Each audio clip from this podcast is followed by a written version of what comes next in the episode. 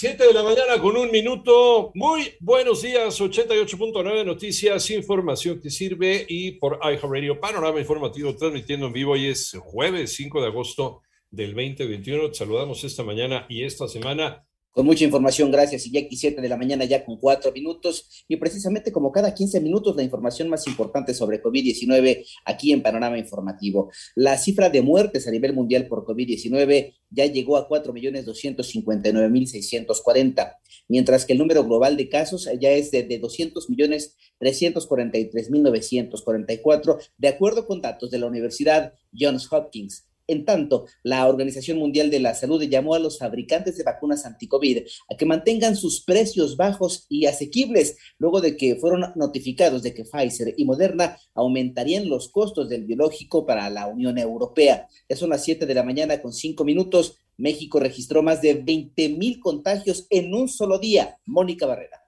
En las últimas 24 horas, México registró 20.685 nuevos contagios y 611 muertes por COVID para un total de 2.901.094 casos de COVID en el país y 242.547 defunciones. La Secretaría de Salud informa que el número de casos de COVID-19 en México aumentó 20% en la semana epidemiológica número 29 que comprende del 11 al 17 de julio en comparación con la anterior. La epidemia activa se estima en 130.534 personas con signos y síntomas de la enfermedad en los últimos 14 días, que representan 4.2% del total de casos estimados desde el inicio de la pandemia en el país. En 889 Noticias, Mónica Barrera.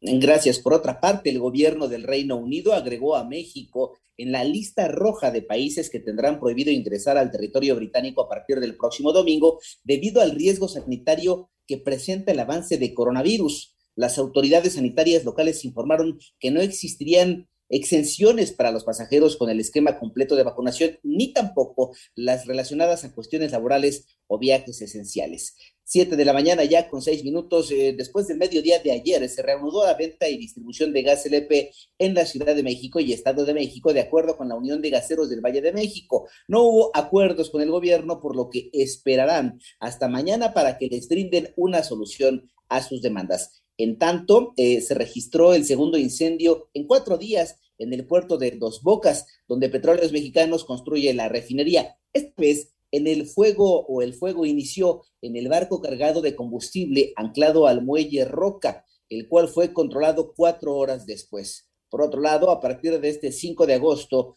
a los automovilistas que conduzcan en Ciudad de México bajo los efectos del alcohol y o narcóticos, se les suspenderá su licencia o permiso para conducir de acuerdo con la frecuencia con que se cometa esta conducta. La suspensión puede ser de un año, tres años o de forma permanente. Y cinco de los siete magistrados del Tribunal Electoral del Poder Judicial de la Federación aprobaron la destitución de su presidente, José Luis Vargas Valdés, debido al incumplimiento de sus obligaciones constitucionales, legales y reglamentarias. En su lugar fue designado Reyes Rodríguez, Mondragón, aunque Vargas Valdés dijo que la sesión es nula de pleno derecho.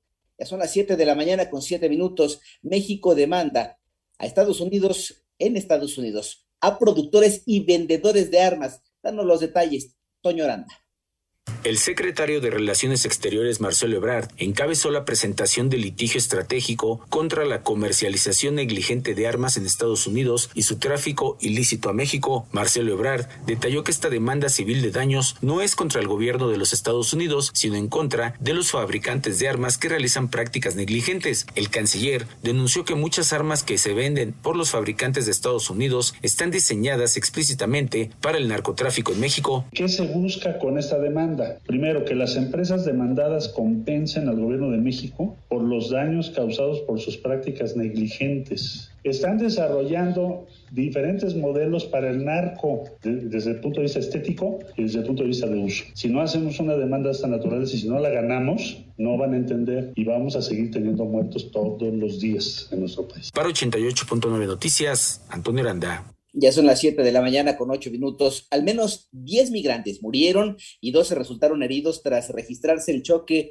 de la camioneta que los transportaba en el condado de Brooks, Texas, en Estados Unidos. El accidente se reportó a unos 150 kilómetros de la frontera entre Estados Unidos y México. Por otro lado, el eh, Superior Tribunal Federal de Brasil ordenó iniciar una investigación contra el presidente Jair Bolsonaro eh, por su presunta eh, calumnia e incitación al crimen. Esto en relación a sus acusaciones sobre el sistema de votación electrónica. En tanto, una central térmica del sur de Turquía tuvo que ser evacuada a causa de los incendios que arrasan el país desde hace más de una semana y que están poniendo a prueba al gobierno del presidente Recep Tayyip Erdogan. Esto es eh, precisamente allá en una central térmica en Turquía.